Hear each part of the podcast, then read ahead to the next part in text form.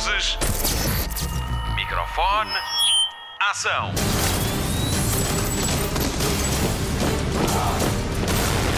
Hollywood Express. Olá e bem-vindo a mais uma edição do podcast de filmes e de séries da Rádio Comercial. Esta semana o grande destaque do Hollywood Express vai para Ennio, o maestro, sobre Ennio Morricone. O Gonçalo Palma esteve à conversa com Marco, o filho do maestro. O documentário já está em exibição. Meu nome é Patrícia Pereira e pode contar comigo e com a Marta Campos para lhe dar as últimas notícias da semana no cinema e na televisão. O Mário Rui é o nosso fiel timoneiro e trata da edição do podcast. Começamos com novidades sobre o próximo filme de boxe a chegar ao cinema cinema. Hollywood Express. Notícias de cinema. Creed 3 ainda nem estreou e Michael B. Jordan já anunciou que vai haver um quarto. O ator que entra nos três realiza o que vai estrear em março, disse ao IGN que há pelo menos mais uma história para contar. Em Creed 3, Adonis Creed reencontra um rival do passado que o desafia para um combate. Jonathan Majors estreia-se na saga pugilista spin-off de Rocky. Tessa Thompson volta tal como Michael B. Jordan como Adonis Creed. O filme estreia a 2 de março. Hollywood Express. Os Bad Boys também vão ter quarto filme. O anúncio foi feito esta semana por Will Smith e Martin Lawrence. Como a equipa que ganha não se mexe, a realização está entregue à dupla Adil El Arbi e Bilal Falah, a mesma de Bad Boys para sempre que estreou em 2020 com a rádio comercial. Tem sido uma montanha russa de emoções para estes dois realizadores que viram o seu Batgirl ser cancelado ao mesmo tempo que eram elogiados pelo trabalho que fizeram em Miss Marvel. Quase um ano depois da bufetada dos Oscars, Will Smith parece estar a encontrar um novo rumo para a sua carreira. Ah, I hit myself in the eye with my camera. Starting route to All right, hold on. I'm gonna, I'm gonna give y'all a hint. Let me give y'all a hint. Oh, that's my John. I wish I was you, not knowing what I'm about to show me. Oh, sugar. On, I'm pulling in. I'm pulling in. We here. Hold up. Here we go. Hold up. Hold up. Hold on.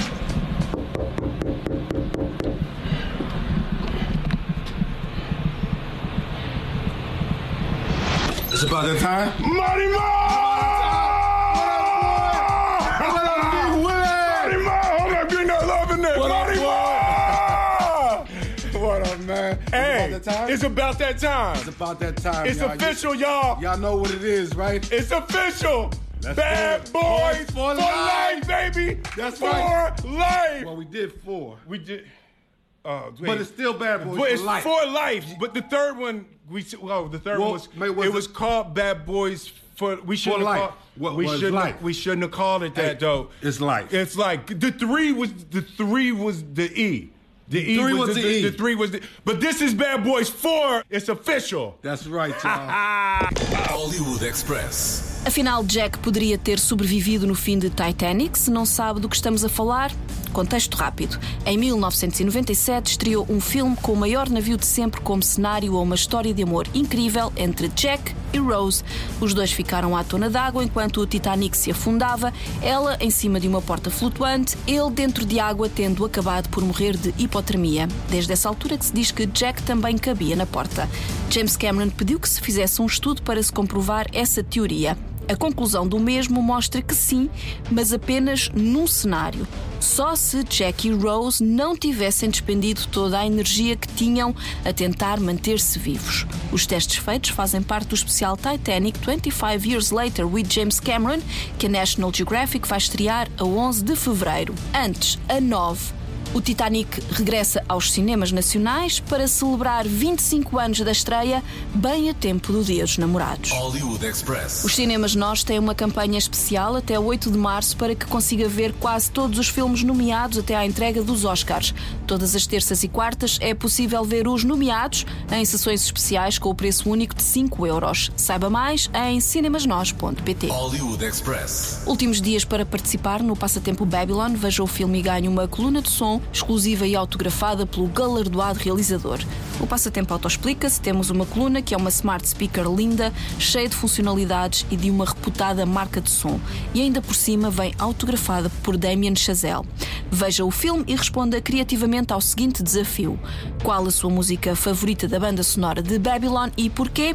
Envie a sua resposta para desafio.bauermedia.pt. Saiba mais em radiocomercial.ol.pt. Hollywood Express. A semana fica marcada pelo anúncio do plano da DC Studios para os próximos anos. O realizador James Gunn é um dos dois responsáveis máximos pela divisão de cinema da Detective Comics. Foi ele que revelou toda a estratégia do novo universo cinemático da casa do Batman. Gunn começou por explicar que os estúdios vão trabalhar em dois sentidos: o universo próprio e o Elseworld, onde se vão incluir filmes como The Batman 2 e Joker Deux. Shazam, Fúria dos Deuses, faz parte do universo, tal como The Flash, que vai ser como um novo começo para a história da DC. James Gunn referiu-se ao filme com Ezra Miller como um filme fantástico.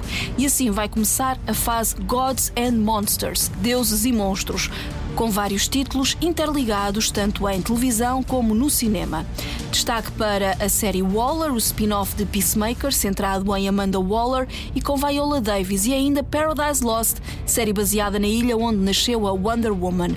The Brave and the Bold traz um novo Batman e vai mostrar um Robin de moral duvidosa, que por acaso é o filho de Bruce Wayne. Vamos ter dois Lanternas Verde na série Lanterns e os Filhos de Krypton também têm lugar nos planos de James Gunn e Peter Safran, com Supergirl, Woman of Tomorrow e ainda um filme sobre a juventude do Super-Homem.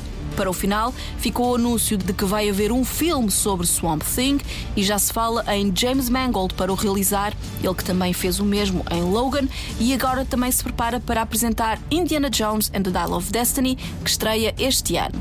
Veja o comunicado inteiro no destaque do Hollywood Express no site da Rádio Comercial. Hey, everybody, I'm James Gunn. I'm the co CEO of DC Studios. So, as many of you know, DC has been disconnected in film and television for a long time. And it's one of, you know, our jobs, mine and Peter's, is to come in and make sure the DCU is connected in film, television, gaming, and animation. That the characters are consistent, played by the same actors, and it works within one story. And if something is outside of that, like Matt Reeves' Batman or Todd Phillips' Joker or Teen Titans Go, that it is clearly labeled as DC Elseworlds, outside of the mainstream DCU continuity. Hollywood Express. O Gonçalo Palma teve o privilégio de falar com Marco Morricone, filho de um dos maiores autores de bandas sonoras de sempre.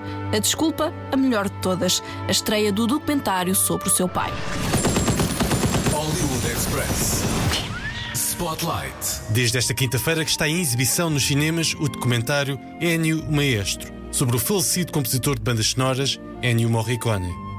O filme conta com depoimentos de gente que trabalhou com o músico italiano, como os casos da cantora portuguesa Dulce Pontes e de cineastas para quem fez as músicas, como Bernardo Bertolucci ou Quentin Tarantino. Também admiradores seus como os rockers Bruce Springsteen, Mike Patton dos Faith No More ou James Hetfield dos Metallica falam sobre a música de Ennio Morricone. O filho do compositor Marco Morricone veio a Lisboa falar deste documentário e da forma como foi feito. As filmagens do documentário começaram em 2014. Quando tinham tempo, iam filmar. A ideia do filme veio dos produtores que propuseram o filme ao meu pai, que depois chamou Giuseppe Tornatore para realizar o documentário. Entre 2014 e 2020, sempre que os dois tinham tempo, encontravam-se e o meu pai contava mais um pouco da sua vida. Durante cinco anos, as câmaras do Tornatore estiveram em casa do meu pai. Várias das bandas sonoras mais emblemáticas de Ennio Morricone dão música este documentário biográfico, como o caso da trilogia Western Spaghetti de Sergio Leone, onde o compositor imaginou assobios, recriou uivos de coiotes ou fez da harmónica um dos meios de expressão da personagem central de Aconteceu no Oeste, interpretada por Charles Bronson. O filho Marco Morricone destaca outras bandas sonoras, como o caso do filme A Missão de Roland Joffe. Mission perché è nata su un rifiuto. Papà non voleva fare il film e aveva paura di rovinarlo. Venne O tema do Mission nasce a partir de uma recusa ao realizador Roland Joffé. Ele entendeu que iria estragar o filme, que já estava praticamente concluído. Mas depois surgiu-lhe o tema com o oboé. A banda sonora eh, compôs-se de três blocos: o tema étnico, o tema religioso e o tema do oboé, que tem a ver com a condição do povo indígena massacrado. Estes três temas foram compostos de forma independente. Só depois percebeu que os temas eram perfeitamente conectáveis e que se podiam sobrepor. Aliás, ele até estabeleceu depois um paralelismo com o conceito da Santíssima Trindade: o Pai, Filho e Espírito Santo, os três elementos unidos numa só entidade. Quindi si potevano mettere tutte e tre uno dentro l'altro e avrebbero avuto un senso logico. Marco Morricone realça outra banda sonora do seu pai, bastante especial.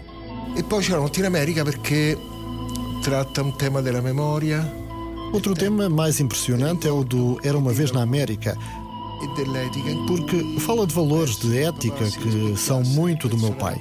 A amizade, a memória. Isto são tudo questões muito próximas ao meu pai. Essas questões espalham-se muito na personagem principal, o Noodles, na qual se revê. A música era para ter sido utilizada para outro filme que nunca se concretizou, mas que o Sergio Leone veio a descobrir. Assim que o descobriu, nunca mais o largou. Però Sergio lo, lo andò a ricercare e se ne innamorò. Ennio Morricone chegou a compor 18 filmes num só ano. Mas só em 2016, Ennio Morricone venceu o seu primeiro Oscar enquanto compositor. O músico morreu em 2020 com 91 anos de idade. Non ho pensato mai che la musica fosse il mio destino. Quando ho fatto il primo film, era il 61, ho detto nel 1970 smetto di fare il cinema. bronzatissima. Colorava queste canzoni, le faceva diventare un'altra cosa. Il leone disse: Io quel flauto di panna lo vorrei a tappeto sul film. Panna su tutto. Very new at the time and still today. Hollywood Express. Vamos ligar a televisão? Marta, o que nos contas? Esta semana tenho novidades sobre as séries mais populares da HBO. Consegue adivinhar quais são? Hollywood Express. Destaque TV. É o fenómeno do momento no streaming. The Last of Us foi renovado pela HBO para uma segunda temporada ainda antes da exibição do terceiro episódio, que ficou disponível na segunda-feira passada. Com participações especiais de Nick Offerman e Murray Bartlett, Long Long Time foi tema de conversa durante toda a semana, quer pela rejeição de espectadores mais conservadores, quer pelo amor declarado dos fãs da série. Fala sobre a relação de amor entre dois homens em pleno apocalipse. De acordo com o site Deadline, a audiência da série aumentou cerca de 56% desde que estreou e registra agora uma média de 21 milhões de espectadores por episódio. That's what someone told me, but I don't know what it means. Cause I've done everything I know to try and make you mine. And I think I'm gonna for a long, long time. So, who's the girl? The Girl you're singing about? There is no girl.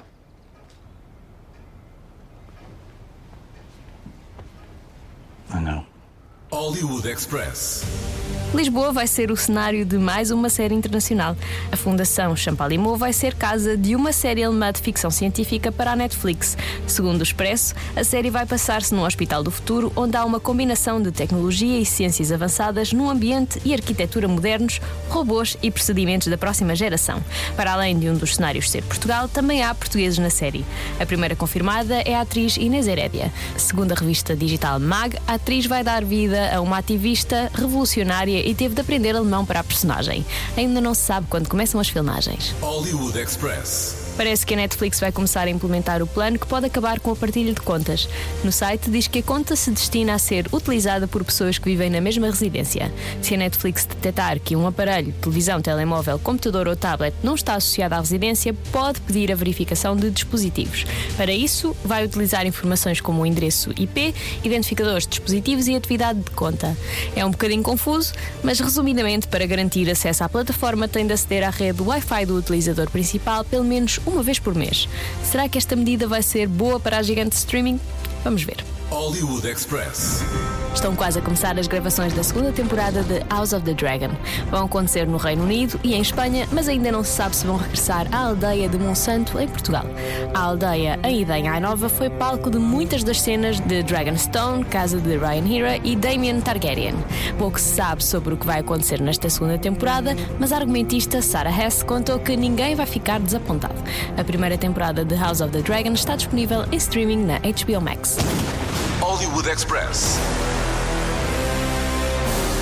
O podcast de filmes e de séries da Rádio Comercial.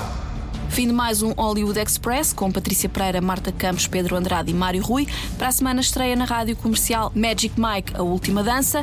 Ganhe convites em radiocomercial.ol.pt. Let's go. I don't dance anymore. Then I got Magic Mike's last dance.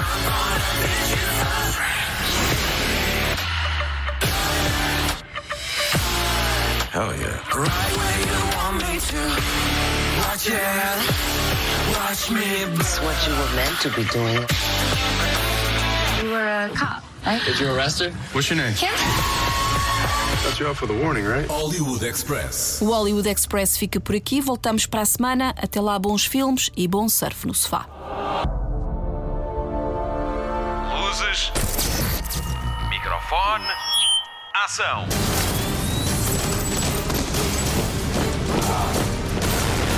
Hollywood Express.